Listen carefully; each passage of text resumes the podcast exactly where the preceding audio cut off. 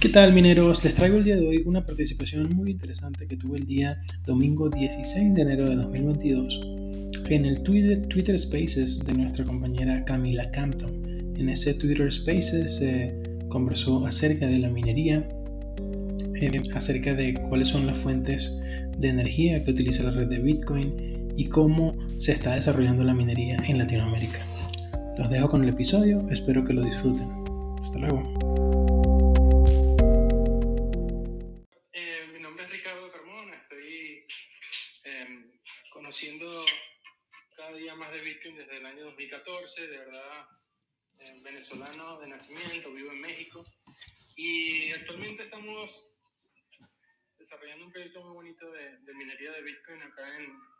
Estado de Jalisco, eh, a partir de, la excreta de cerdos,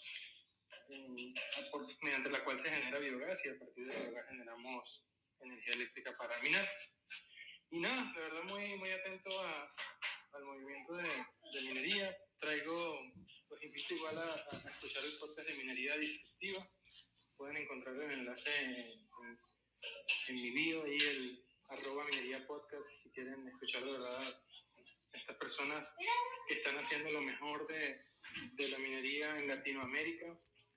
Eh, de minerías, grandes mineros, grandes desarrolladores, eh, personal trabajando en, nivel técnico, con el firmware de los mineros, de verdad, todo el ecosistema que se está empezando a cocinar acá en Latinoamérica, em, es lo que justamente ahorita me apasiona y de verdad que muy, muy, muy interesado de, de lo que nos estabas leyendo conmigo. Yo creo que me, me gustaría como compartir un par de, perdón, un par de mensajes que, yo creo que a mí me ha llamado mucho la atención después de leer mucho sobre la minería, lo que significa.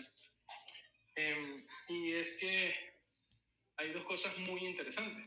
Primero, que la minería realmente es lo que es el, es el elemento creado por Satoshi, el único elemento creado por Satoshi para eliminar el señoriaje.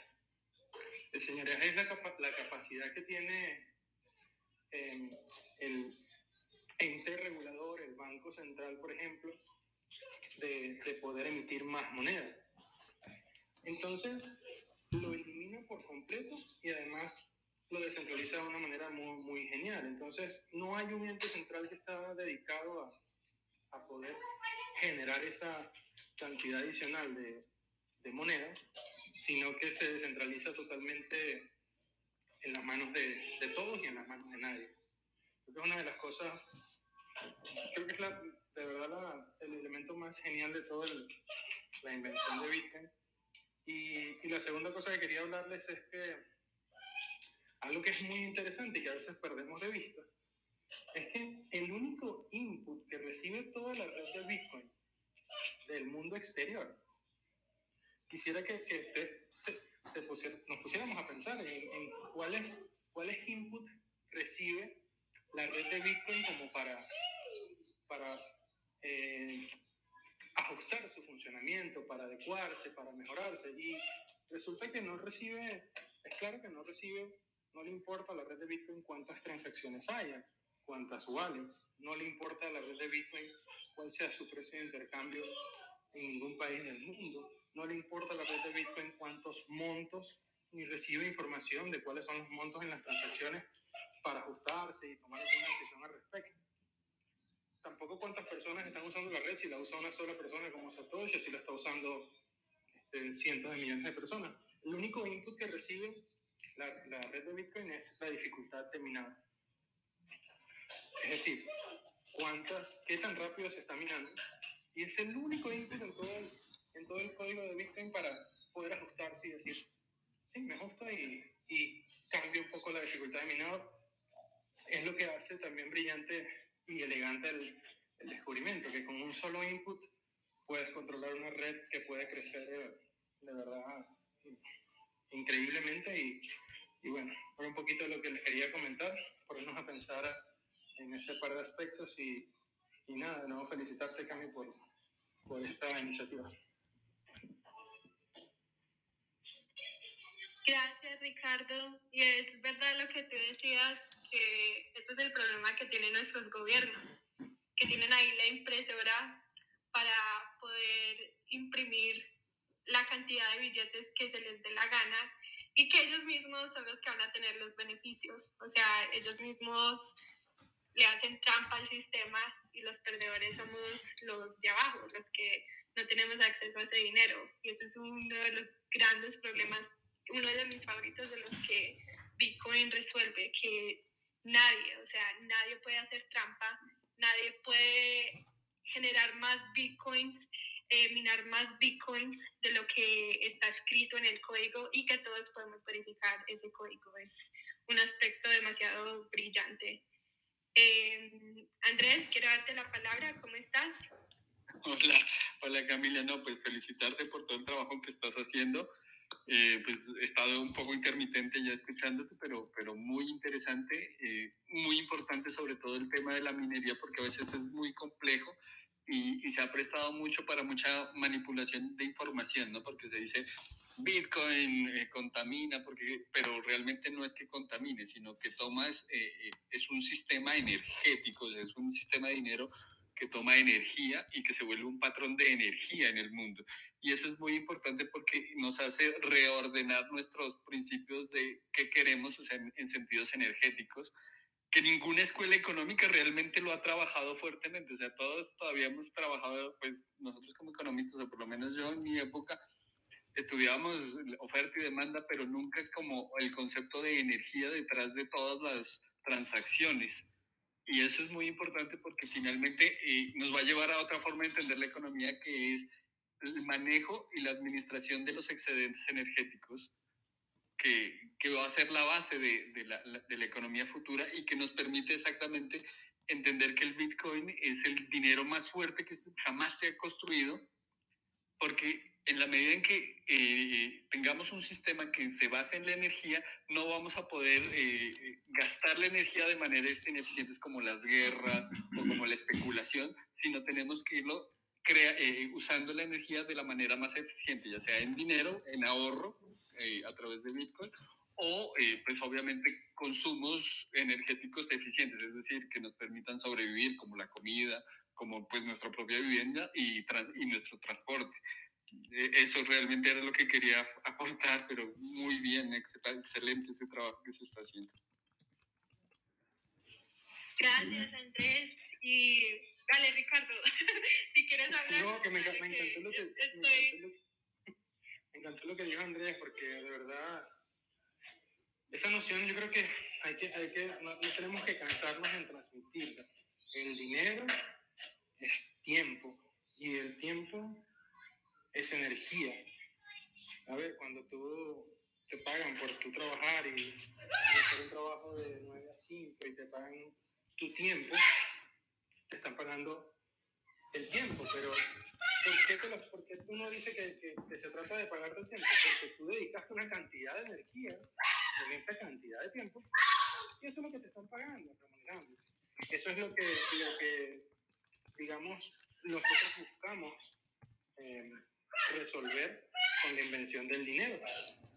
Poder transmitir ese valor que al final se traduce en tiempo que puede dedicar esa persona, ese cerebro, esa, esa masa, realizando una cantidad de trabajo que se denomina energía. Entonces, básicamente, cada, cada vez que se lleva otro concepto de lo que es la minería y, y, a mí me encantó definirla mucho como, como un portal. La minería, o los equipos de minería sobre todo, cuando ves un, un, minero, una gran granja desarrollándose en Texas, una pequeña granja desarrollándose en un, en un en una oficina en Venezuela. Eso es lo que, lo que estás viendo con esa pequeña granja, ese equipo de minería. Es un portal que transforma la energía eléctrica, que es nuestra manera más purificada y más, más este, elevada de poder mover de cantidad de energía. Tenemos muchas maneras de mover energía, mover esa energía y transformarla con ese portal al mundo virtual del valor. O sea, qué, qué, qué genialidad que hoy en día podemos hacerlo de una manera muy eficiente. Para nosotros poder hacer lo mismo con la energía que está eh, por ejemplo, si tú eres un productor de energía eléctrica en una planta termoeléctrica, para que alguien te, te pueda transmitir esa cantidad de, de valor que tú produjiste con una X fuente de energía, petróleo, gas natural, carbón, para que te lo paguen a ti, para que te, eso te dé valor, es complicado. O sea, tienes que tener sistemas de medición, tienes que tener sistemas eh, de intercambio, tienes que tener sistemas que te, centralizados, además, que, te, que puedan revisar en realidad que lo que le estás entregando tú como una planta a cierta persona, a un hospital, lo que sea, es la cantidad correcta, necesitas una serie de, de, de terceras partes, todas confiando en ella. Entonces ahora, hoy en día, de una manera tan eficiente y tan descentralizada geográficamente, puedes lograr transformar el valor, perdón, la energía. Eh, por supuesto, partimos de la forma más purificada nuestra, que es la energía eléctrica, en, en valor. Eso es algo brillante y que muchas veces no, no, no medimos en la manera adecuada. O sea, es algo de verdad tan revolucionario que, que va a transformar la industria eléctrica del planeta a hacer algo unido y, y, amalgamado perfectamente con la producción de Bitcoin. No va a haber una empresa eléctrica que no mine Bitcoin, no va a haber este, ninguna empresa petrolera que no esté minando Bitcoin. Todo el negocio de la energía se va a transformar de, de, los pies a la cabeza. También hay muchas personas que, que se preguntan eso. Eh, que no, si Bitcoin se come demasiada energía, que estamos destruyendo el planeta. Eh, yo les invito, si no se han visto eh, este, do, este documental que habla sobre Bitcoin y la energía que usa, está en el link de arriba. Si es, está en inglés, eh, no sé si le pueden poner subtítulos en español porque está en YouTube, pero es un video espectacular que habla porque, porque Bitcoin es bueno y porque necesitamos usar la energía y que la energía que está usando Bitcoin es renovable. Así que no es malo para, el, para nuestro planeta. Así que si no lo han visto o si no lo han compartido con personas que, que tienen esta duda, eh, sería muy bueno sería muy bueno que lo vean. Solamente dura 38 minuticos, pero tiene muy, muy buena información.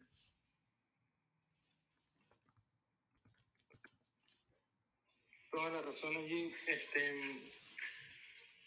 la verdad es que sí, cualquiera, cualquiera puede pensar de que, de que Bitcoin se está robando la energía de alguna fuente, no sé, de algún hospital que quede en la ciudad donde vives, de alguna vivienda que está dañando la red. Y, y cualquiera que, que, piense así creo que demuestra mucho que, que, que, tiene varias maneras incorrectas de, de entender cómo funciona el sistema energético. Eh, yo creo que lo principal de todo esto es cómo, cómo están diseñadas nuestras, nuestras, nuestras ciudades. El sistema eléctrico es complicadísimo de, de, de abordar, pero para decirlo de una manera sencilla, eh, digo, es complicado de diseñar, porque nosotros queremos energía eléctrica las 24 horas del día y en el momento en el que tú quieras encender esa televisión, ahí tiene que estar el, el electrón disponible para ti. Eso es algo sumamente complejo y la única manera de realizarlo es que tú tengas más capacidad de lo que requieres en un momento. Entonces, una, en un país como México tiene, por decir un número, 84 mil megavatios de, de capacidad instalada y nada más ocupa el 40 o el 50% de eso en promedios de tiempo. O sea, a lo mejor ahorita a las 8 de la noche ocupa la mitad, el 60%. Siempre hay capacidad instalada eh, sobrando. Y eso no es aquí, eso es en China, eso es en Estados Unidos, eso es en México, eso es en Colombia, en Venezuela, en todos los lugares. Entonces siempre hay una capacidad disponible, eso como para empezar. Y en segunda instancia, la, la, la otra hipótesis que tuvo un poco eso es que el, el volumen de, de la red de Bitcoin ahorita no llega ni al 0.5% del consumo energético mundial. Entonces es algo, es algo en realidad muy eficiente, por lo que le decía, cómo utiliza la, la energía de la red de Bitcoin. Es impresionantemente eficiente y cada vez está haciendo, este, digamos, un mejor trabajo. No tiene nada de malo consumir, mientras que, mientras que estén pagando la, la corriente eléctrica, yo estoy al 100% de acuerdo con que se realice la energía, la, la minería, perdón.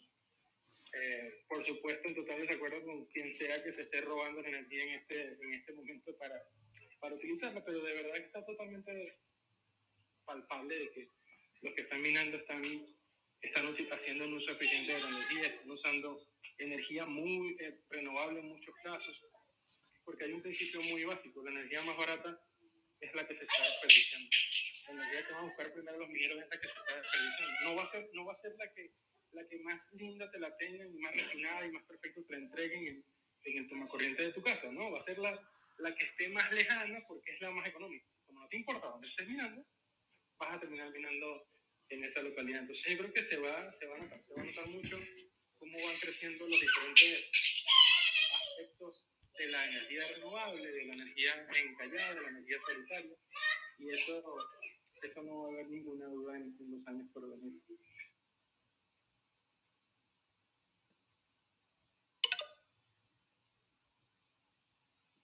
Andrés, ¿nos escucha? Sí, sí, me, no sé por qué se me desconectó. Pero... Tranquilo.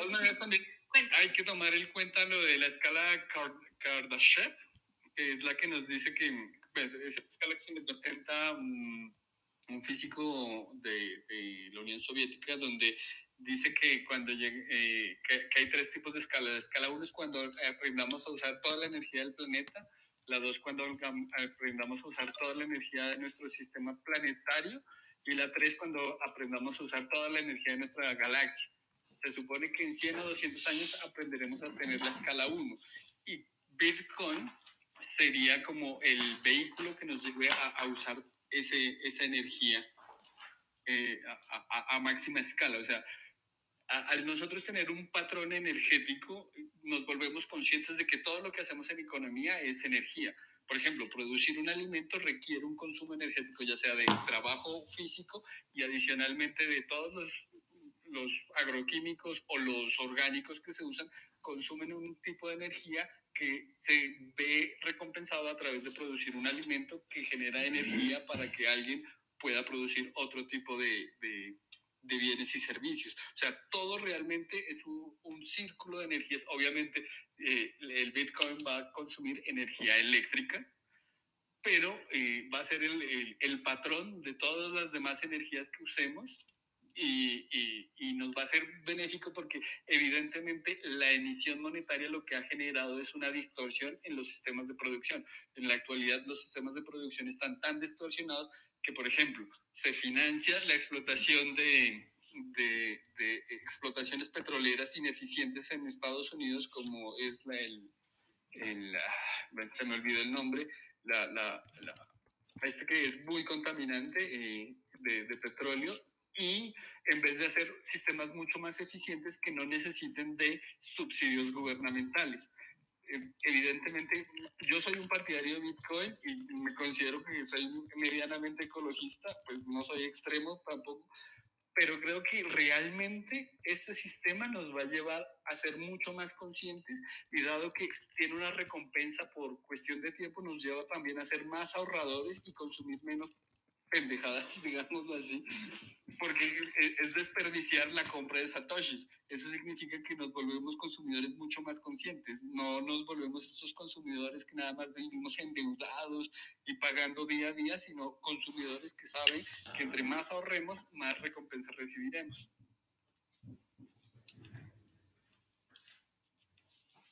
Estoy súper contenta que estamos grabando en este espacio, porque wow, de verdad que sus comentarios están súper y completamente de acuerdo contigo, Andrés, porque eso lo empieza a ver uno mismo en su propia vida. O sea, yo, por ejemplo, me pongo a pensar antes de comprar cosas como que en verdad lo necesito, o sea, porque, porque quiero comprar esto, es necesario, y si no, entonces, listo, voy a comprar satoshis con esto, porque sé que va a valer la pena mucho más en el futuro. Así que estoy completamente de acuerdo con ese punto de, personalmente y también en, en gran escala. Eh, le quería dar la bienvenida a Fantis por Bitcoin. ¿Cómo estás? Hola Camila, ¿cómo están todos? Buenas noches, aquí desde Montreal, Canadá. Realmente muy interesante el tema de la minería. Eh, excelentes palabras de Ricardo, de Andrés, coincido 100%. Eh, digamos, para no especialistas en la minería, como somos la mayoría, es un placer escuchar a, los que se dedican al tema y aprender eh, todo lo que nos están contando. Eh, a los que no son del tema, no se asusten, es un tema difícil. Eh, no hace falta entenderlo al 100% de entrada. Es una primera aproximación y seguramente iremos iterando y repitiendo y internalizando estos conceptos, pero coincido 100%. Eh, el, Bitcoin tiene muchas aristas de, de conocimiento en cuanto a energía, finanzas, economía, política, filosófica, y el de la minería es realmente uno de los más interesantes y posiblemente uno de los más técnicos también. Eh, no es mi especialidad, no me dedico a la minería, no eh, tengo pensado tampoco dedicarme a la minería, pero es, es muy lindo poder aprender y realmente lo que hablaba un poquito Andrés, es, es, una de las invenciones de Satoshi, una de las soluciones a todo el problema energético eh, fabulosa desde todo punto de vista.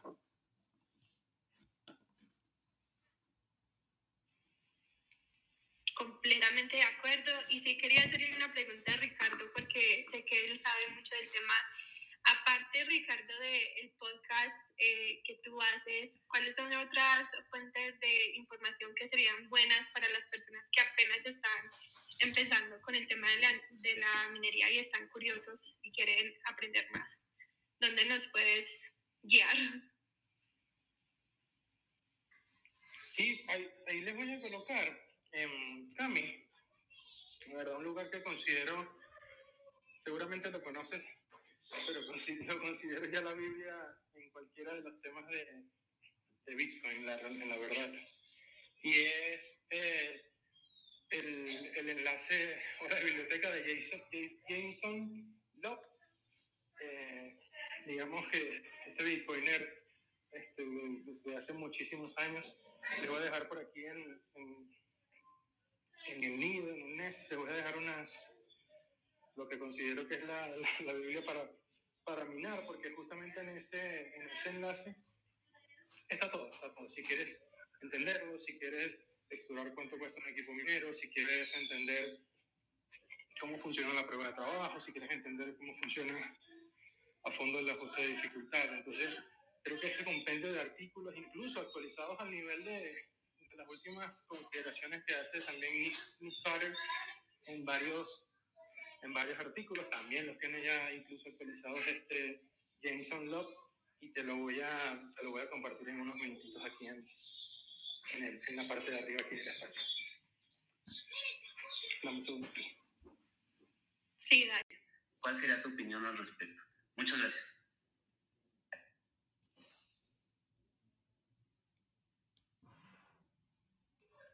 Gracias, ¿cómo estás? Eh, mira, no, te, te voy a, responder quizás. Me, me, hizo mucho sentido, la, la primera parte que comentabas de, oye, estamos minando, estamos contaminando, cómo se da el fenómeno de la minería y, qué tipo de energía utiliza.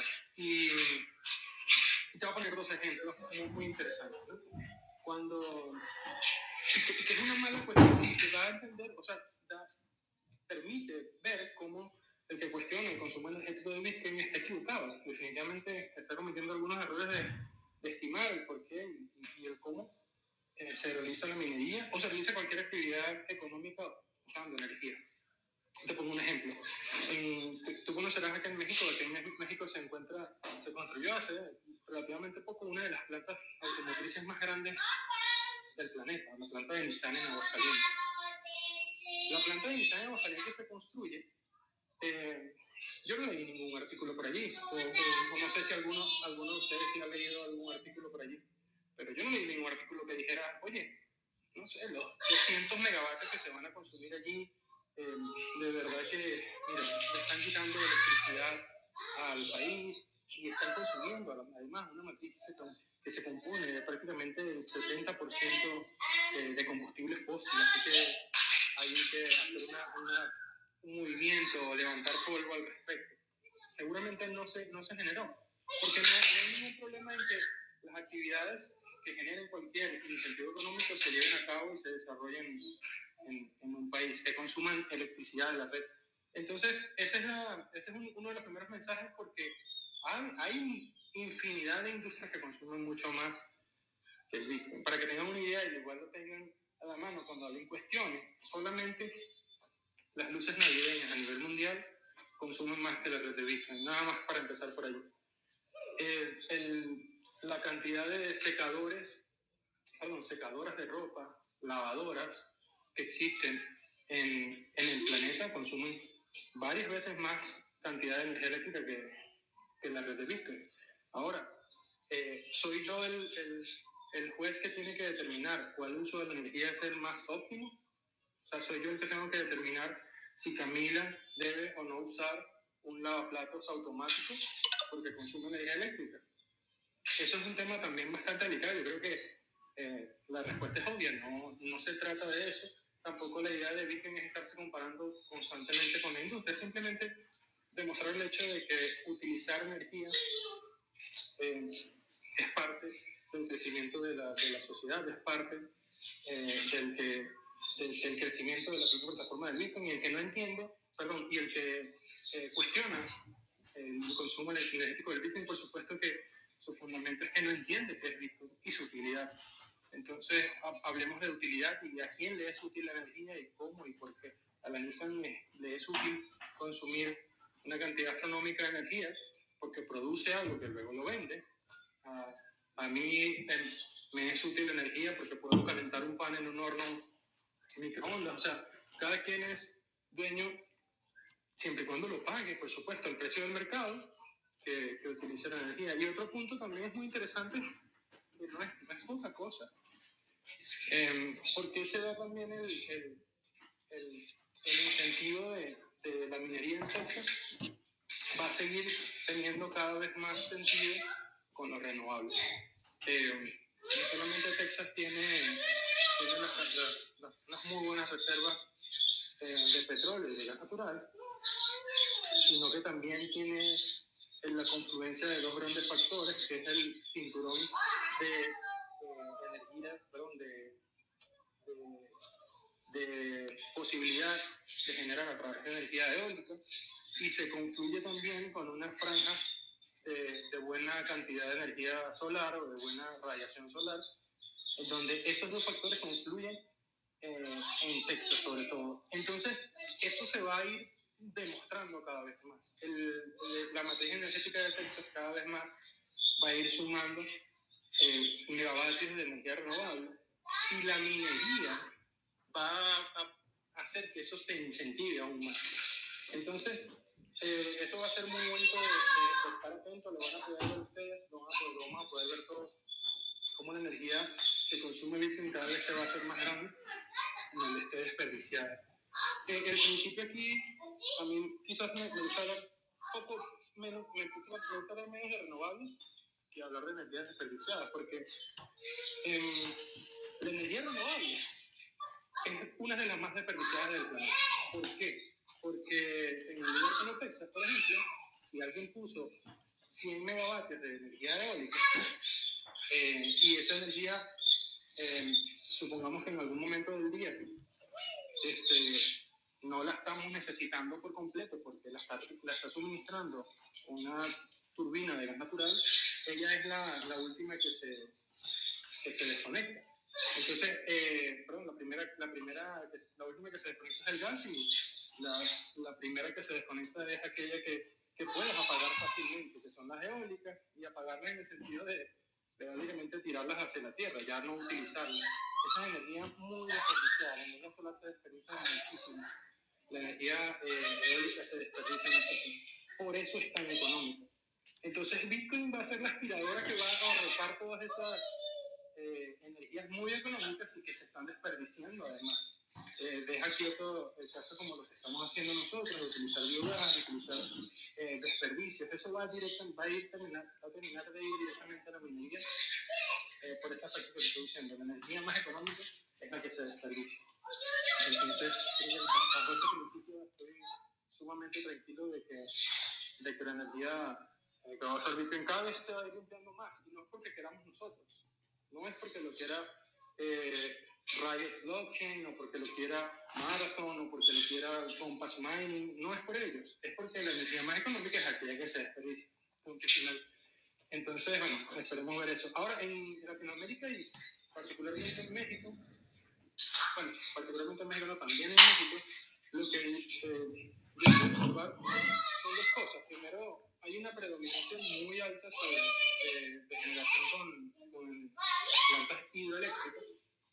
Vemos que buena parte de, nuestro, de nuestros parques de generación en diferentes países eh, utilizan mucho la energía hidroeléctrica, así que bueno, va a ser una de las principales fuentes que van a acercarse a los mineros, que también tienen capacidad de sobra, que también hay plantas abandonadas acá en México como, como la planta hidroeléctrica Miguel Alemán, que se clausuró hace unos 10 años y que esa, esa planta está fuera de servicio. Y así sucesivamente vas a ver mucha, mucha capacidad eh, sobrante en hidroeléctrica, eso se va a utilizar para minar.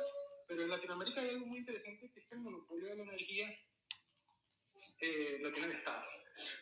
El monopolio de la energía lo tiene el Estado. Eso nos pone a pensar de que, bueno, a, a mí me hace pensar de que el desarrollo de industrias energéticas siempre está ralentizado. Podemos tener industrias energéticas interesantes, sobre todo dependiendo mucho de cómo está el gobierno de turno. Eh, pero definitivamente hay que ponerle ojo a eso. Es una cosa que, justamente platiqué muy, muy a fondo con, con, en un próximo capítulo que vamos a publicar el martes de, de Ingeniería Disruptiva Podcast, hablando de eso.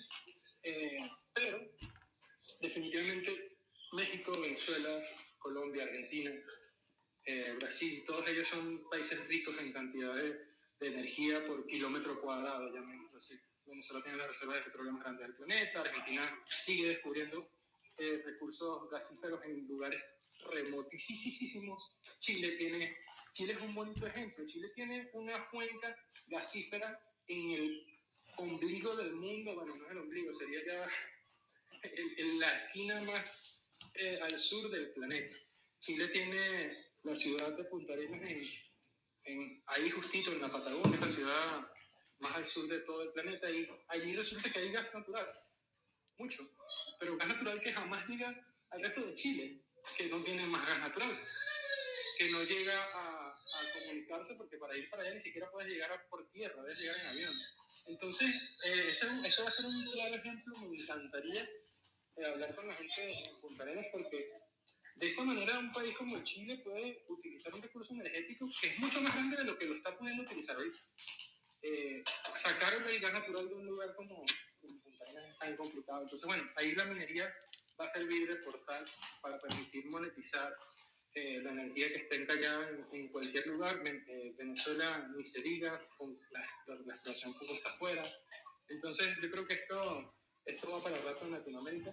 Estamos, yo diría que estamos como un par de años atrasados con respecto a, a donde están los grandes polos de minería, en China, en Estados Unidos. Eso a mí me preocupa mucho. Siento que este espacio que está haciendo Camila acá el día de hoy es de las cosas que, que tenemos que empezar a hacer más a menudo porque eh, yo quiero ver a Latinoamérica haciendo punta de lanza en minería. Eh, pero de verdad eh, pasa por convertir, por evangelizar a, a, a las personalidades de la industria energética de, de, nuestra región, que ahorita están pensando en, en la escasez de gas natural, están pensando en alto costo de la energía en España y no están pensando en Bitcoin. Entonces yo creo que es muy importante que le hablemos de verdad a, a cada uno de esos individuos que pueden prestar valor para ir sumando a, a, a, nuestro, a nuestra región. Y como les digo, yo le veo dos años de retraso. Imagínate eso en, en años de dos años de retraso en años Bitcoin, o sea, esto se multiplica. Yo siento que estamos algo retrasados porque no estamos viendo eh, hacia, hacia, hacia, hacia, el, hacia el Bitcoin. Estamos de verdad orientados hacia el. De verdad agradezco mucho el, espacio a, a, a Cami para que por lo menos uno de nosotros, si uno de nosotros aquí puede hablar del día de mañana a un compañero, a un amigo, a un conocido sobre lo que aprendió de la minería y creo que se cumple esa, esa máxima de, de poder ir mandando el mensaje y, y multiplicándolo. No creo que ese es el objetivo también.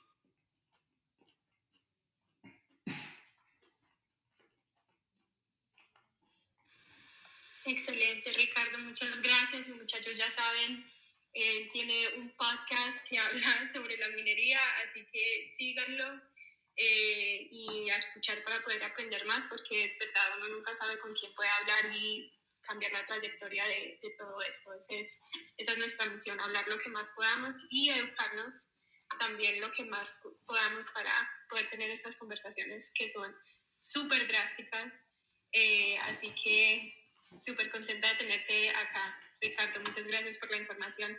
Le quiero dar la palabra a Cypherpunk y después vamos con Bitcoin Social. Hola Camila, buenas noches. Gracias por compartirnos el capítulo 4 de minería. Eh, bueno, sin, voy a tratar de no extenderme. Eh, con respecto a lo que decía Andrés, uno de los proyectos de alto impacto insostenibles es el fracking, creo que es al que se refería. En Colombia o en mi región precisamente es una amenaza inminente. Los políticos están siendo comprados por todo ese lobby de, entre comillas, pues, energías, eh, ¿cómo se dice? No sé, iba a decir alternativas, pero a lo que veo es que son, son proyectos que destruyen el ecosistema, las, lo- los recursos hídricos, todo el subsuelo, lo vuelven una nada, vuelven una mierda. Y, y todo por, por, por nada, por lavar el dinero fiat. Vuelve, vuelve la mula el trigo, volvemos al estándar fiat. Recordemos que nuestros gobiernos trabajan bajo un estándar fiat. Miren nomás cómo funciona un banco, cuánta energía requiere un banco, o bueno, no solo un banco, todo el, todo el sistema pues, financiero requiere de mantenimiento de edificios, vigilantes, computadores, servidores, empleados, y súmele, súmele, ni decir todas las Fuerzas Armadas que, que lo respaldan, ¿cierto? Porque el dinero FIA está respaldado por los ejércitos, por la violencia, por la violencia de estos ejércitos, ¿cierto? Tienen que mover portaaviones, cazabombarderos, o sea, tanques, y, y, y además que terminan convirtiéndose en, en, en- en fuerzas opresivas, ¿cierto? Eh, con nuestros propios recursos. Entonces volvemos al, al, al Fiat Standard, ¿cierto? Se vuelven insostenibles. Y ellos tienen que, justificar ese dinero en todo tipo de proyectos absurdos, dentro de los cuales el que mencioné, el fracking, y nos van a joder el agua y ahí sí se le va la risa al caballo, ahí sí quedamos sin nada, sin agua no hay, no hay territorio, sin agua no hay ciudad, ¿cierto? Es impensable. Ahora bien, eh, nuestras sociedades se basan en el consumo energético. Eh, es impensable también una ciudad sin una red eléctrica hoy por hoy. Hace, hace no sé, iba a decir siglos, pero no, hace unos años, eh, nuestras, además hay partes del país, en nuestro caso Latino, en Colombia, Latinoamérica, donde no hay tendido eléctrico, ni siquiera, ni siquiera redes hidrosanitarias, o sea, se vive la precariedad.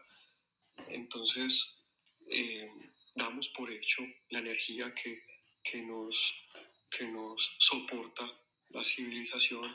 Mire la forma como nos estamos comunicando, ¿cierto? A través de sistemas eléctricos interconectados. Ahora bien, tenemos que volver al principio de la fórmula, que es la energía igual a masa por velocidad al cuadrado. Entonces, si la energía es la masa, entonces la masa es la energía y ya viceversa. Hombre con mujer, mujer hombre, como decía la reina de Colombia. En fin, el caso es la desmaterialización de todo, de los servicios, de los libros, de la música, de las fotos, de las relaciones y en este caso del dinero como tal, ¿cierto? De la energía socioeconómica, como mencionaba el compañero. Ahora lo contratan por un, un número de horas para, para que se siente a producir, para que se siente a generar una actividad económica. Entonces, ¿dónde estamos almacenando ese recurso socioeconómico? En, en estos fiat standards, en estos bancos violentos, opresores, insostenibles, que además de eso tienen fugas, ¿cierto? A nosotros no nos interesa un sistema que tenga fugas, mi vivienda no puede tener fugas energéticas, no puede tener fugas en su sistema hidrosanitario, la piscina no puede tener fugas, ¿cierto? El vehículo no puede tener fugas porque entonces no, no sirve. Y ese es nuestro sistema, eh, hombre, económico actual, un sistema con fugas, insostenible y, y bueno, ustedes entienden mi punto. Otra cosa que quería mencionar es que lo que me llama mucho la atención de la minería es esa tasa de hash rate. Y ustedes lo buscan así, eh, Bitcoin hashrate.com, algo así. Bueno, no recuerdo bien. El caso es que ustedes miran y, y ven esa línea, ese chorro de energía que va para arriba rompiendo los all time highs. Y, y cada vez más entiendo que el precio precede ese, ese hash rate con lo que pasó con China, ¿cierto? Que expulsaron los mineros, no es que hayan prohibido Bitcoin, no, expulsaron los mineros, ¿cierto? Que es distinto. China se quiere quedar con el Bitcoin, pero bueno, eso es otro punto. Expulsaron los mineros y les tocó moverse hacia donde la energía es económica, hacia donde ellos son bienvenidos. Y se recuperó de una ese, ese, ese poder del hash, ¿cierto? Entonces, preparémonos para un, para un pump severo ahora. Yo digo que, que muy pronto, si no es un mes, porque el gráfico lo respalda. Bitcoin es un sistema que no tiene fugas. Es una batería de almacenamiento de nuestro poder socioeconómico. Cada vez más entiendo que, que lo que mencionaba ahorita el compañero, en qué estamos dirigiendo nuestros esfuerzos, nuestra energía. Yo era los que también compraba cualquier bobada antes de Bitcoin, me compré, era víctima de, aún pues uno lo es, pero, pero se antojaba de pendejadas, ¿cierto? Y uno dice, eh, pero habiendo, pudiendo haber comprado más Bitcoin en su momento, pero bueno, no sabía las cosas que no sabía. Ahora, con este nuevo estándar, la transformación es, es total. O sea, yo mi energía la quiero eh, proteger, la quiero conservar en, en un sistema económico mundial conocido, perfecto, que es un dinero perfecto, el cual es Bitcoin. Entonces, sí, creo que eso, esos eran todos los temas que quería eh, tocar. Bueno, gracias por escuchar. Gracias, Juan. Excelente. Ahora sí, Bitcoin Sommelier. Hola Camila, buenas noches. Gracias por el espacio y por estar haciendo estos países constantemente. Muy buena intervención de Cyberpunk y Ricardo, este, de acuerdo con la mayoría de los temas que tocaron. Y una pregunta de Sorbito, este, sí, esa, eso creo que es una de las grandes ataques, ¿no? Que, que recibe Bitcoin, ¿no? Que es energía sucia, que consume, que consume mucha energía y contamina, ¿no? Contamina, creo que fue lo que estabas mencionando. Y, eh, mira, eso, eso depende de, de la energía que utiliza el país.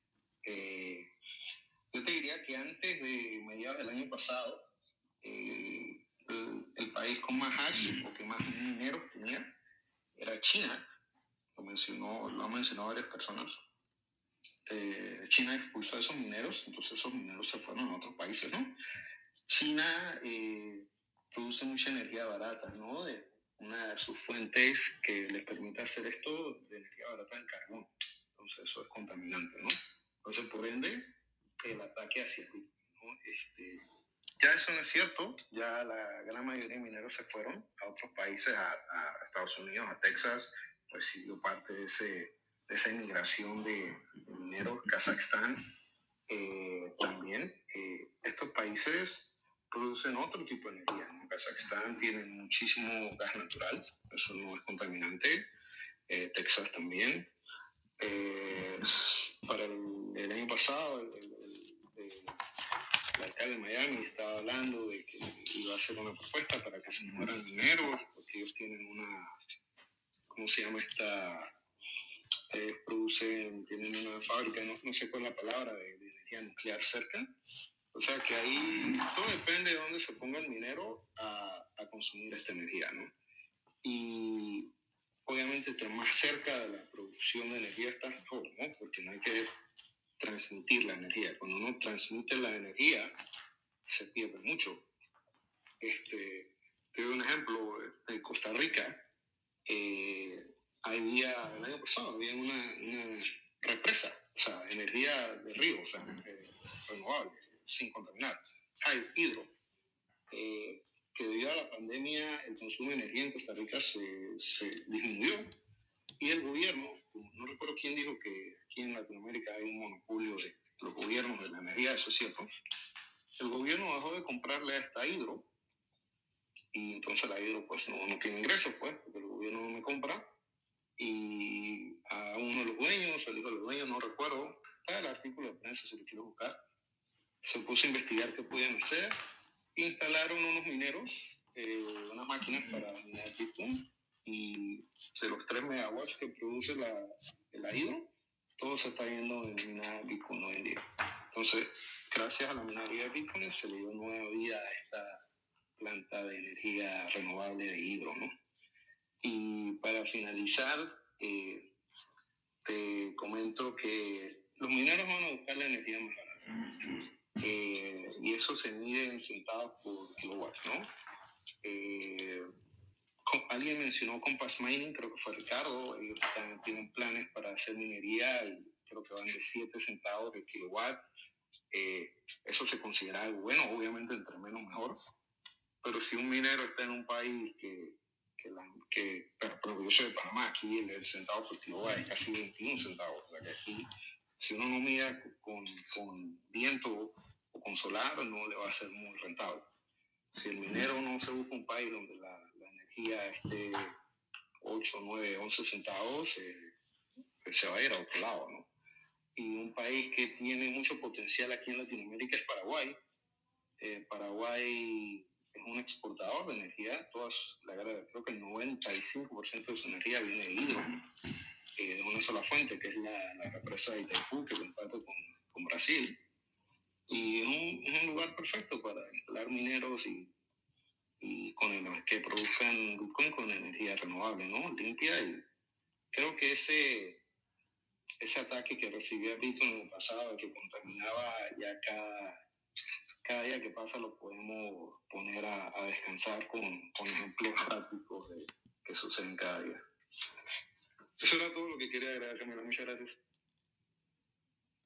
Yo también quería agregar una cosita y era que recordemos cuando, cuando uno habla de Bitcoin con las personas tiene que advertirles que hay mucho FOD, hay mucho, mucho humo, mucha desinformación, hay mucha o sea, Bitcoin es el caballito de, de, ¿cómo se dice? Bitcoin es el factor de distracción de los gobiernos, ¿cierto?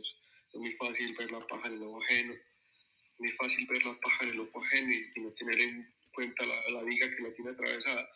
Entonces, eh, recordemos que, que todo el tema del cambio climático se utiliza también para justificar esa impresión de dinero.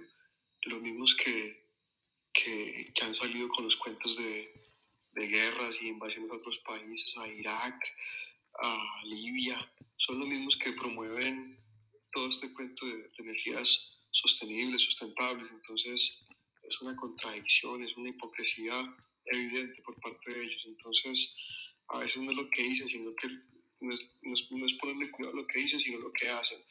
No, Bitcoin es, es, es perfecto, o sea, por donde lo mire, es, sostenible. Eh, Bitcoin nos vino a arreglar muchas de las situaciones a los problemas que tenemos actual. Ya el tiempo nos dará la razón, ¿cierto? Pero sí, está claro, comparto lo que decía ahorita el caballero, y es que eh, los recursos que tiene Latinoamérica son impresionantes, por eso, por eso, a ver, no sé, estos espacios son importantes en español, la gente, la gente de otros continentes se interesa mucho en lo que pasa acá precisamente El Salvador, ¿no? Que tenía ese stranded energy, energía atrapada, ¿cierto? Más que desperdiciada, es atrapada, que no sirve sino para, para Bitcoin, por decirlo así, porque se localiza ahí y, y es desde ahí donde se, se, empieza a minar. Lo que decía ahorita el otro señor Ricardo, distribuirla tiene un coeficiente de pérdida, pues no soy experto, pero, pero se vuelve, mm, pues no, no sale rentable. Entonces, bueno, no, era eso. Gracias. Gracias, Juan. Ahora sí, Carlos, ¿cómo estás? Hola, ¿qué tal? ¿Cómo están a todos? Eh, bueno, yo eh, soy de Salvador y me ha llamado la atención el tema que están tocando. Fíjense que yo no había entendido bien eh, con respecto a la minería que se va a construir en la ciudad de Bitcoin City, porque el volcán donde se va a construir esa ciudad es un volcán inactivo. Entonces pensé, yo pensaba que la energía geotérmica la iban a sacar de otro volcán. Es un volcán que queda relativamente cerca de ahí, pero ahí tienen una planta de energía geotérmica. Y, y entiendo que ahí sí están minando Bitcoin. Pero eh, hace poco, digamos, el presidente hizo unos tweets explicando, bueno, porque había un político de Estados Unidos que siempre lo... Eh, como que él decía que como que a él le pagaban para hablar mal de, la minería y todo eso. Entonces le dice, tú, a, ti te pagan para defender el fiat, dinero fiat y que no sé qué. Entonces él empezó a hacer una serie de tweets y ahí me aclaró bastantes dudas. Entonces, por ejemplo, hay varios ingenieros que han descubierto una fuente de calor en el volcán de Conchagua, porque él dice de que, por ejemplo, para que, o sea, no tiene sentido construir una ciudad en un volcán activo, porque obviamente va, va a hacer erupción y todo el mundo va a salir quemado. Entonces tiene que ser un volcán inactivo. Pero no sé si como a 500 metros bajo, digamos, hay que excavar en ese volcán, han descubierto una fuente de calor que es donde se va a extraer realmente la energía para, para poder eh, minar Bitcoin y que la ciudad se pueda alimentar de esa energía. Entonces han descubierto también otros volcanes en los cuales se puede sacar esa energía. Entonces eso es lo que realmente van a explotar. Y me pareció un dato interesante poder compartírselo. Gracias, Carlos. Y esa, ese hilo lo compartí acá arriba. Él lo, lo compartió al principio de, del mes, así que las personas que están interesadas en lo que está diciendo Carlos, donde el presidente explica cómo, cómo van a hacer para crear Bitcoin City, ahí, ahí está y lo pueden ver en la parte de arriba, pero muy buen punto, Carlos. Es de verdad fascinante. Sí, y fíjense que lo otro que a mí, digamos, eso nada más una inquietud que a mí, que me generó, ¿verdad? Que sería interesante eh, ver la viabilidad de que se pudiera minar por medio, digamos, en nuestro caso la energía quizás un poco más cara comparada a Venezuela, pero que se pudiera alimentar también en parte con paneles solares. Yo sé que un panel solar no puede alimentar, digamos, levantar bien una casa para poder tener eh, energía bien, pero sí es como, eso es como, es como un flujo. Entonces, ese flujo de energía, por ejemplo, puede estar con energía eléctrica normal, pero se alimenta digamos, parte de ese flujo con, con, paneles solares y eso podría ayudar a disminuir, digamos, la cuota de, de, gasto de energía o consumo de energía que uno paga en la factura eléctrica. Sí, el, el buen punto que tocan allí con el tema de la energía solar. Este, y de verdad que es, válido, es válido mirar con energía solar. Ahora, eh, la energía solar tiene sus debilidades. No, no es por eh, no es porque se use para minería, para cualquier uso que tenga. La energía solar es de, la, de las más problemáticas por, porque, por supuesto, o sea, estás 6 a 8 horas al día que estás generándola. Eh, y de hecho es complicadito generar los paneles solares, o producirlos. Producir la, la, sí. los equipos para, para poder generar energía solar, energía eólica es complicado. Entonces, eh, ¿Cuál es el mensaje final con respecto a la solar? Se va a minar con energía solar, pero sobre todo se va a minar con energía solar que ya está instalada. Porque cuando ya está instalada, resulta que tenemos un incentivo económico para utilizarlo en lo que sea. Entonces, ese, esa empresa que dijo en algún momento voy a instalar unos paneles solares en, en el norte de Chile porque es un tremendo negocio y ahorita no está recibiendo suficiente incentivo y, y, no se la quieren comprar porque, bueno, transportarla de allá donde está, hasta el centro de Chile o lo que sea, es complicado. Y resulta que no le está dando negocio. Esa energía se convierte en una energía desperdiciada, esa energía se convierte en una energía perfecta para, para minar eso va a ocurrir. La energía eólica también se va se va a terminar minando, y sobre todo con la que está instalada.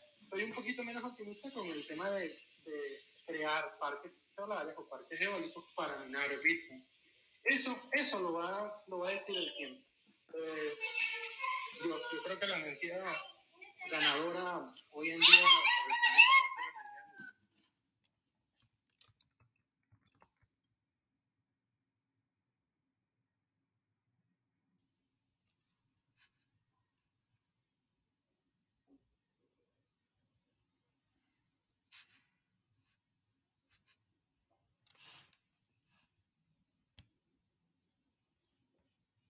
nuclear. También se va, se va a terminar minando, y sobre todo con la que está instalada.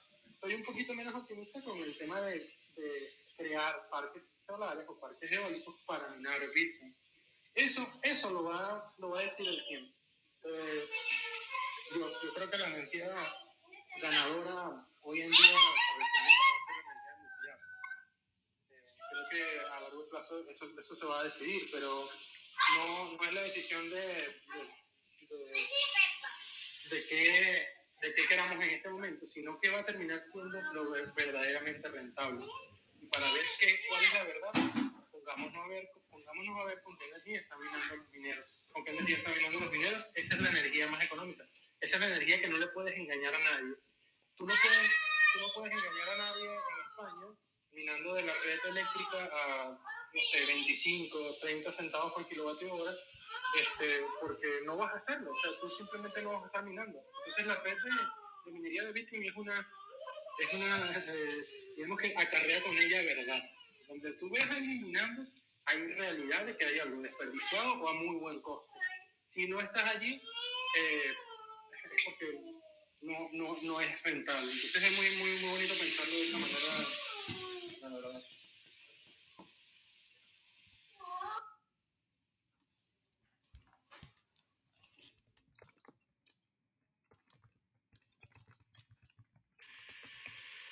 Muchachos, de verdad muchas gracias por haberse unidos a este espacio. Eh, ya saben que estos espacios los voy a seguir abriendo. Si alguna otra persona quiere abrir otro espacio, ya saben que pueden contar conmigo, yo se los comparto a, a mi público y así creamos que estos espacios sean mucho más grandes también. Eh, esta semana voy a pu- publicar cuándo serán los otros capítulos de este libro donde vamos a poder hablar sobre muchos más temas sobre Bitcoin. Ya saben que tienen toda la información en la parte de arriba donde pueden descargar el libro. Ahí también tienen el podcast de Ricardo. Eh, tienen la recomendación sobre eh, donde pueden leer más sobre la minería de Bitcoin y eh, el hilo que hizo el presidente Nayib Bukele que, explicando cómo se va a usar la minería en El Salvador, especialmente con Bitcoin City. Ya saben, chicos, eh, de verdad les agradezco. Si tienen alguna pregunta, me pueden escribir. Eh, ya saben que se pueden unir al grupo que tenemos en Telegram, donde estamos todos también compartiendo mucha más información. Tenemos ahí una pequeña biblioteca de un montón de libros en español. Así que si quieren esa información, también me pueden escribir y los voy a añadir. ¿ok? Muchas gracias, chicos. Nos vemos en la próxima y sigan, sigan aprendiendo. O sea, que. Gracias, chicos. Bueno, abrazo.